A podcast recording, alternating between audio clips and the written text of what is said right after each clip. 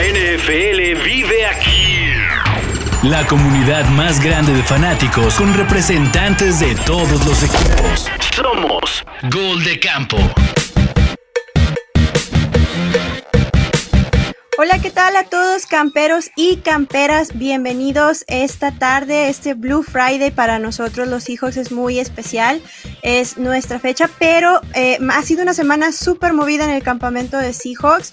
Tanto así que nos dimos a la tarea que teníamos que comentar la noticia más sonada del día de hoy porque DK Metcalf renueva contrato con Seahawks por 72 millones de dólares por tres años. Y vamos a platicar un poquito de lo que esto implica. Y bueno, las críticas no se han hecho esperar, incluso nosotros también en nuestro Twitter tenemos ahí una encuesta activa de quién tiene el mejor equipo de receptores. Y vamos a estar comentando toda esa parte, si quién tiene mejor equipo, si los Seahawks o los Broncos, ¿no? Que ahorita es como la curiosidad, es la, la, la, anticipación que tenemos todos iniciando para el próximo, la próxima temporada. Así que vamos a estar platicando y el día de hoy tengo aquí a mi hermano, a mi hermano 12, a Pablo Cordero, que bueno, los que nos pueden seguir ya saben que hay amor, pero no siempre estamos muy de acuerdo, a veces tenemos perspectivas distintas y vamos a estar platicando de esta parte. Y también me acompaña nuestro querido Sixto de los Washington Commanders. Ahora que hemos terminado con las previas y los especiales divisionales, pues estamos aquí con ustedes para una noticia muy especial. Pues bienvenidos, Pablo, ¿cómo estás? Hola, hola a todos, camperos y camperas. Hola Cindy, hola Sixto, ¿qué tal? Muy feliz por el, por fin, la firma de contrato de DK Metcalf, lo que se venía esperando desde hace bastante tiempo. Y pues nada que decir, ¿no? Esperemos que desquite el sueldo que se le está pagando, porque últimamente los jugadores que firman bolsas grandes, como se acostumbra decir en la NFL, no desquitan en Seattle ese dinero, pero esperemos DK Metcalf, confío en que lo va a lograr. Y bueno, eso no tiene nada que ver con Jamal Adams, ¿verdad? Que es otra de las noticias no, no, que... No, no, nada que ver. Por ahí si nos está escuchando el chino, nos está escuchando Jules, yo sé que a ellos les encanta que yo hable Sí. de Jamal Adams, entonces Jamal Solo Adams somos- aquí no entra. Somos Jamalovers, entonces aquí no, aquí no funciona. Y mi Sixto, ¿tú cómo estás? ¿Cómo viste esta noticia el día de hoy? Ah, yo la vi muy bien, muy contento por ustedes. Ya pueden correr a la, a la tienda de la esquina comprarse su franela con el nombre de Metcalf, sabiendo que al menos. Ah, mira nada Ya más. tiene la poderosa. Mira ya nada tiene la más. poderosa. Un vulgar display of power. Muy bien, bien ejecutado. Es un gran día para aportarla. Me parece muy bien. Y, y sí, a platicar de, pues independientemente de que es mucho dinero, ¿no? Este, y está bien, ¿no? Para eso es, para gastarse en los jugadores. Este, pues yo traigo ahí la curiosidad de, de la cantidad de años que ahorita ya se está empezando a reflejar en los contratos grandes de las superestrellas, ¿no? A modo de ya no hay por qué fingir que el contrato me lo vas a pagar hasta el final porque me vas a cortar. Entonces, mejor, creo que puede ser más rentable la vida útil de un jugador si tiene una vida sana. Considero este tipo de, de contratos. Sí, desde luego. Y bueno, esas son unas de las peculiaridades. Vamos a platicar un poquito. eh, ay, mira, alguien, alguien dijo, ¿quién dijo Jamal Adams tres veces? Alguien no. dijo Jamal Adams. A ver, ya dije dos, nada más me falta Adams. Jamal Adams, Jamal Adams, Jamal Adams. Y mira quién se nos apareció. ¡Boom! Bu, bu, bu. Llegó el señorón, ¿Cómo están? llegó el El señorón. que proveedor de talento. Pues esperanzados, chinos. Estamos muy esperanzados con lo que está pasando con Seahawks. Justamente Eh, el que nos lo quería robar ya llegó. No, está. no, ya después de que no se dio lo de Divo, eh, Cordero, ya el plan cambió en el draft, ¿no? Con Garrett Wilson y se acabó ya el rumor de ir por un receptor veterano, pero ese no es el tema, hable- hablemos de los, de los Claro. Seattle Seahawks. ¿Cómo están? Hoy está lloviendo, ¿eh? Sí, acá también, acá en Guadalajara está empezando también. eh, Pablo, tú estás en Tijuana, ¿verdad? Tú no andas por Tijuana, acá. aquí no, Entonces, a él le acá. toca otro, otro horario, otro clima, otra cosa Otro, completamente. sí. Pero chicos, What? déjenme platicarles rapidísimo de las peculiaridades de este contrato. No sé si ya tuvieron la oportunidad de revisarlos. Mira, aquí tenemos a Sergio que se nos está conectando, es aficionada de los Pats, pero bueno, la noticia es importante y eh, convoca a todo, aquí se quiere a todos, Cordero, Men- menos a Alder, pero es diferente. Hay una Eh, pregunta, bueno, Cindy. En el contrato le pusieron que tiene que estudiar en la tablet. le pusieron, le pusieron que no tiene permiso de usar su celular eh, si no ha terminado sus planas. No, déjenme les platico un poquito, está interesante el contrato. Es un contrato por 72 millones de dólares por tres años. Eh, 52.2 millones de dólares están garantizados, además de un bono de 30 millones de dólares por firmar. Esto incluso es un contrato, un, bono más alto del que se le dio a Christian Kirk que Christian Kirk recibió 20 millones de dólares eh, en su contratación, que fue que fue como pues de los primeros, ¿no? Chino fue como los primeros contratos que empezaron a marcar esta tendencia en el off-season y que dijimos, oh cielos, ¿no? Eh, aquí, aquí viene, aquí viene la, pues se viene este como explotación, ¿no? Esta explotación en el mercado, el que puso el desorden completamente, ¿no? Entonces, bueno, está, está interesante la, cómo se va a dividir. Para DK Metcalf, por ejemplo, en este, este primer año hay que tomar en cuenta un poco el salary cap también. Para este año, el salario de DK Metcalf brinca de 4 punto millones de dólares a 8 punto millones de dólares. Entonces no sé cómo se sientan ustedes al respecto, pero quiere decir que Seattle todavía le quedan 13 millones de dólares disponibles para este año. No sé si le hace falta algún tipo de posición, un Jimmy G por Garoppolo. ahí, algo así que esté como de oferta, que esté de modo, por ejemplo. Entonces sí hay dinero todavía. Eh, el contrato ya no es el jugador mejor pagado en Seahawks. El contrato de Jamal Adams estaba en 17 millones y medio de dólares. Y con esto, pues, eh, catapulta a DK Metcalf como el jugador más costoso en los Seattle Seahawks. En el primer año, bueno, ya les comentaba, 8 punto millones de dólares, 13.7 para el 2023, 24.5 en el 2024 y 29.5 millones de dólares para el 2025. Esa es la proyección. Y bueno, aquí tendríamos que hablar qué les parece merecido, no merecido, hace falta. ¿Tú qué opinas, Sixto? Voy a dejar a, voy a, dejar Quiero- a Cordero porque no quiero que nos tachen de demasiado optimistas. Entonces, vamos No. primero contigo. Yo Sixto. tengo una pregunta, tengo una pregunta y me gustaría cualquiera de los tres que, que me apoye, porque ahorita que se, des- se desglosó las cantidades, pues me queda claro la, la anualidad, ¿no? Es Como le queda. Cada que escucho bono, ¿el bono cómo es? ¿Es, es un extra o es parte del total y después eh, se amortiza con las cantidades que mencionaste? ¿Quieres- func- cómo ¿quieres funciona el bono? esto, Pablo? Date chino si Sí. quieres. No, dale, dale, Pablo. Bueno, no me digan, pues. ah. todos, todos como que na- nadie le, le- le quiere dar. No, mira, según lo que, bueno, a mi entender, la, la forma de, de entenderlo es que el bono lo que hace es un dinero garantizado, por decirlo de alguna manera, que evidentemente se le va a dar. Lo demás está de alguna forma el hecho de que firma y ya, ok, tienes 30 millones ya. Ese es inmediato, entonces, es su enganche, ¿no? Sí, nada más por firmar es el hecho de, ok, si firmas con nosotros, nosotros te entregamos esos 30 millones de dólares. Pero evidentemente es para asegurar de cierta manera al jugador y decir, ok, te quedas aquí. A partir de eso, el contrato como se desglosa, como lo iba desglosando Cindy, me parece interesante el hecho de que sean 8 millones de dólares en este año, porque bien lo decías que son 13 millones los que quedan libres. Es mucho dinero y me parece que Seattle tiene cubiertas casi todas sus posiciones de forma decente por lo menos, entonces no sé qué pueda llegar, a lo mejor, ahí decías bien, hay un Jimmy G que, que la carrera por el coreback, pues está eh, Geno Smith, como era lógico, pero los 30 millones son garantizados por firmar nada más y todo lo demás se va desglosando en, en los años de contrato. Ahora, también este contrato es interesante, tengo por aquí, eh, es, es interesante y es inusual para Seattle porque regularmente los contratos que, hace, que hacen los Seahawks no suelen ser por menos de tres años. Tienen que ver a contratos a cuatro o cinco años, incluso recordemos la última renovación de, de Tyler Lockett que está hasta el 2024, son cuatro años. Entonces, esto le da una muy buena oportunidad a DK Metcalf cuando se termine la, cuando se termine su contrato en el 2025, él todavía puede entrar a la agencia libre y tendría una edad de 28 años.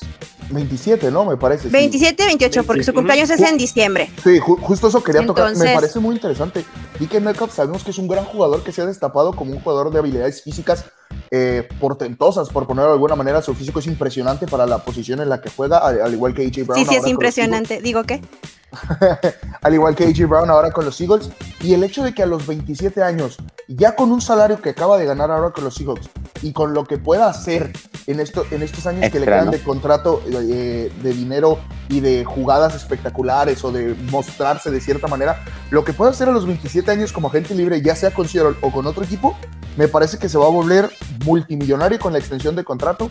Por ahí proyecto tres o cuatro años más, con al- si no es con con algún otro equipo que le van a otorgar mucho dinero también a cómo se esté moviendo el mercado en esa época, ¿no? Sí, definitivamente. E incluso eh, es- esta tabla que, que tenemos aquí para quienes nos están viendo por YouTube, regularmente los contratos, los últimos eh, seis o siete contratos que se han manejado en, en esta, en esta off-season que se han firmado, eh, también este, tienen que ver entre esos cuatro o cinco años que mencionábamos como promedio. Quizá el único que rompe aquí la tendencia es DeAndre Hopkins con un contrato por dos años y 27 millones de dólares. Ahora, el contrato de Christian Kirk que tanto se comentó y que tan controversial fue, cuando ya terminamos de hacer las cuentas, chicos, resulta incluso que DK Metcalf va a ganar 6 millones de dólares más por año por la distribución de los años en su contrato que Christian Kirk. Sí, bueno, O pero a sea, ver, salió, salió, o sea, salió hasta, hasta ganando. Creo que es un muy lo que buen, pasa, lo que pasa, es un muy buen, es un muy buen deal el que le consiguieron por mucho menos tiempo, definitivamente. Sí, lo, lo que pasa es que la ventaja para todos tus receptores que estás poniendo ahí en, en este tweet que pone The Athletic es Christian Kirk marca la pauta con el contrato que le dan. Y Y con sus habilidades, ¿no? Entonces Eh, los demás pueden pedir ju- más, güey. Justo es eso. Entonces, cada uno de estos jugadores, y creo que todos estamos de acuerdo que todos los que están aquí en esta lista, Hill, Adams, Hopkins, Cooper Cup, A. Brown, Stephon Dix y DK Metcalf, todos son mejores que Christian Kirk, ¿no? Entonces, si a Christian Kirk ya le pagaron lo que le ofrecieron los Jacksonville Jaguars, pues te esperas ahora sí eh, a jugar, literal, ahora sí, la, la, por más redundante que suena, a jugar el juego de esperar a ver quién cobra más y a ver, Sixto, vas tú y cobraste poquito más y mejor me espero y luego yo voy a cobrar más que Sixto y luego Cordero llega y, y le vas ganando, ¿no? Al final de cuentas también está como esta... La inflación. Exacto, esta, esta competencia de decir yo soy el mejor receptor, el receptor mejor pagado de la historia al momento, ¿no? Entonces creo que a, a ellos les convino lo que pasó con Christian Kirk. No sé qué tanto les convino a los equipos, ¿eh? Financieramente hablando. O sea, una cosa es, vamos a hablar si vale o no vale DK Metcalf. Yo creo que sí, sí lo vale, es un gran jugador que ha rendido. Pero al final de cuentas es un contrato importante que a lo mejor a los equipos sí les vino a desbalancear A mí me gusta. futuro, ¿no? A mí, a mí me gusta. Sí, A mí me gusta porque, a mí la neta me gusta porque cuántas veces los jugadores no se quedaron este, ba- bateando en la lomita con contratos de cinco años y al, al, no sé, al, tercer año o al segundo en pretemporada al no estar asegurado, ya no te quiero, ¿no? O sea, la verdad es que los, lo- los equipos más bien abusaron, ¿no? Much- muchos, muchos años. Y ahora los jugadores se dieron cuenta de cuál es su ventaja. Ahora tendrán que revalorar los equipos, cuál es la estrategia si quieren recuperar eso, pero en esta ocasión el gremio encontró, encontró cómo doblarlos, ¿no? Y eso me parece bien y, y me parece atractivo porque hasta el off-season es atractivo. Cuando, no sabes, hasta el off-season lo estamos viendo. Sí, Sixto, pero aparte de eso, yo quisiera también hablar un poquito de los intangibles. Eh, ya sé que a lo mejor no tiene nada que ver eh, cuando te pones a hablar de números duros, ¿no? Eh, pero, por ejemplo, en, en Seattle, una vez que ya no está Bobby Wagner, una vez que ya no tienes a Russell Wilson como caras de la franquicia, pues el papel del liderazgo y el papel de la cara de la franquicia como jugador emblema, vamos a llamarle de alguna manera, pues tiene que caerle a alguien. Y creo que lo que está tratando de hacer Seahawks es amarrar a DK Metcalf como tal, como la cara de la franquicia, como este voto de confianza de decir, mira, necesitamos que madures, necesitamos que crezcas, necesitamos que te quites de berrinches, porque ahora necesitamos que seas tú quien lidere al equipo, exactamente, que, que seas directamente el capitán. Entonces, sí, en esta turbulencia, justo como decía, decía, me parece que, que Pablo antes, esa turbulencia de que aún no sabemos, aunque Gino Smith es un, es un nombre de casa, eh, no sabemos en realidad quién va a ganar en esta competencia. Eh, creo que Seahawks también le está apostando a la cara de su franquicia en los próximos años. Entonces creo que también le están, le están pagando un poco para hacer el, el modelo y para que recobre este sentido de unidad, este, este espacio vacío que se quedó ahí sin Russell Wilson. No, y además creo creo que es importante recalcar, como dice Cindy ahorita, los intangibles.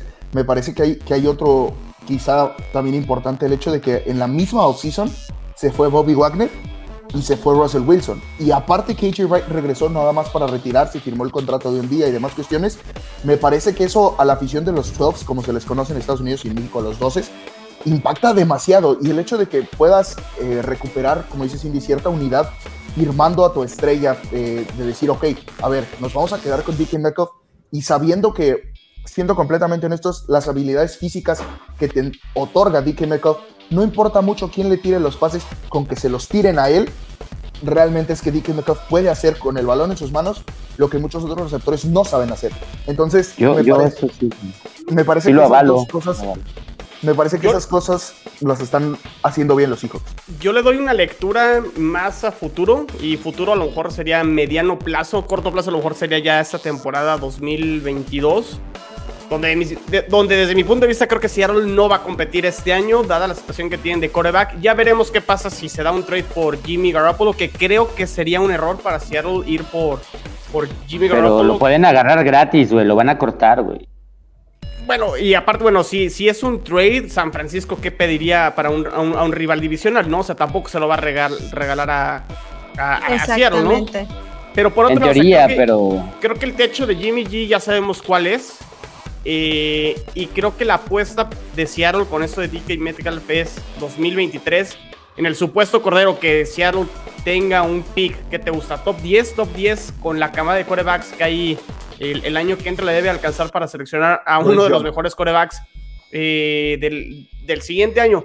Y tener ya un arma como DK Metcalf, pues le pones la, la chamba más fácil a un coreback que va a entrar a, a- a la liga por primera vez. Creo que esa es la lectura que le estoy dando con esta extensión de contrato de DK Metcalf, pensando más en el siguiente año, no tanto lo que te pueda aportar la combinación Metcalf con Gino o Metcalf con Drew Locke.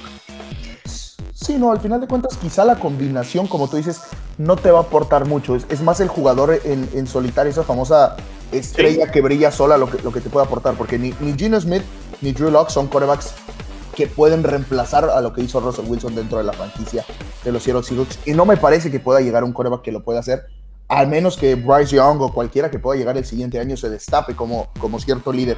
Pero ahorita me parece que lo que decía Cindy es correcto. DK Metcalf va a ser esa cara de la franquicia. El 14 va a sobresalir en todos lados donde se hice la bandera de los 12 de los Seattle Seahawks. El 14 tiene que sobresalir, aunque sea el 12 el que se vea.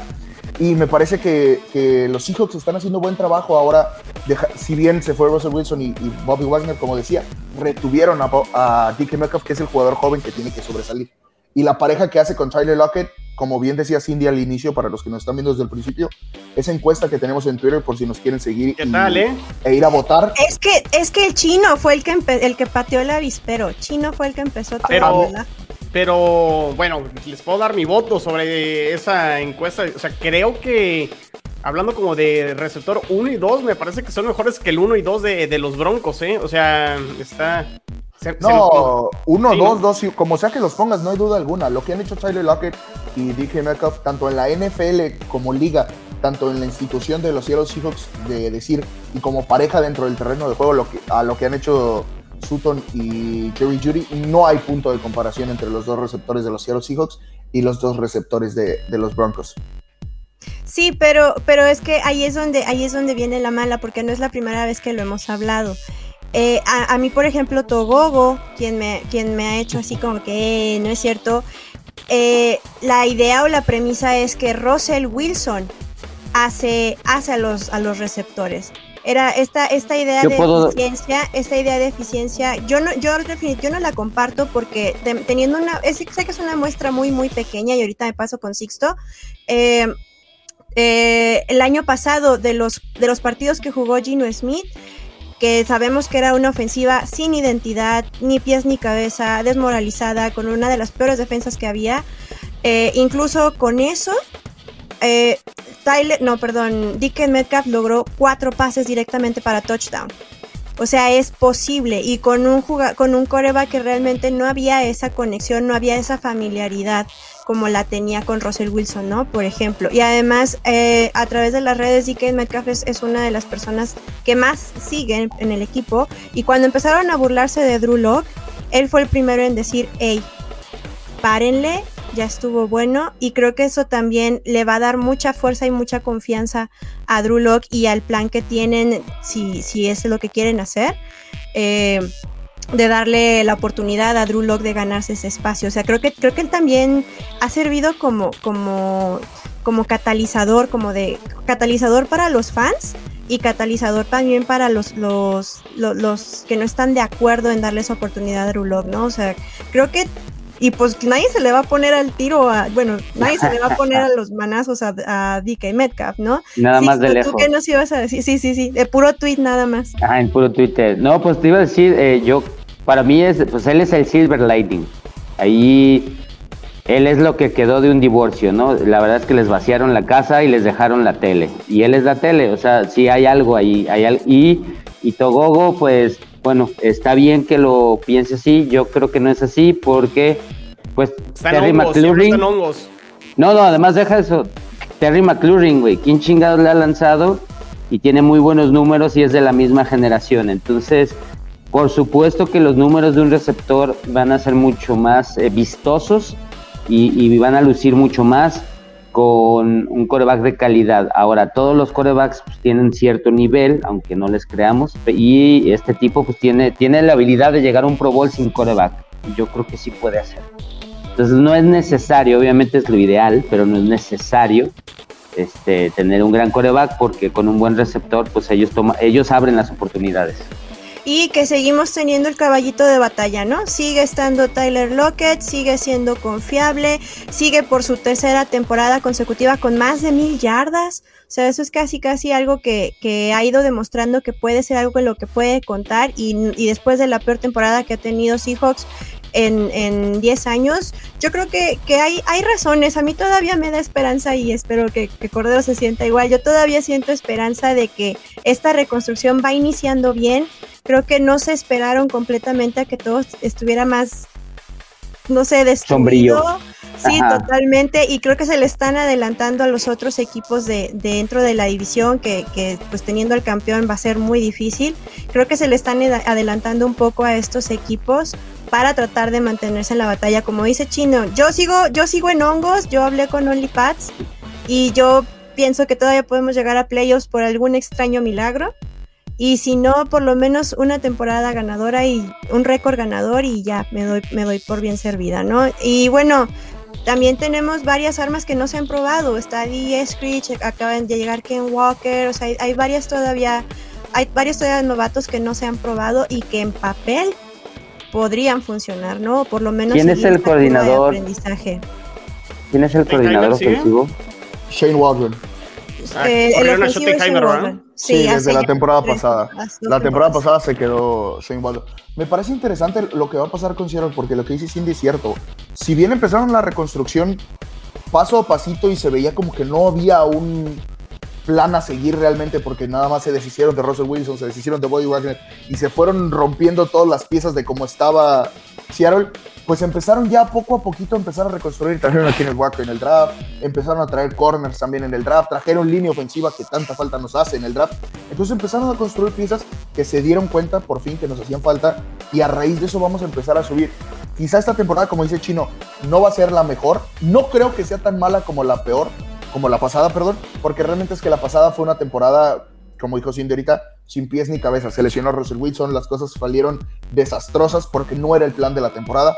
Esta me parece que ya está planeada a una temporada sin Russell Wilson, a una temporada con dos corredores que vayan a funcionar cada juego con Rashad Penny y con Kenneth Walker a una temporada donde Tyler Lockett tiene que seguir en la misma función, cruzándole la cara al coreback en cada jugada para que puedan ser opción siempre y DK Metcalf siendo opción de pase abierto en rutas profundas.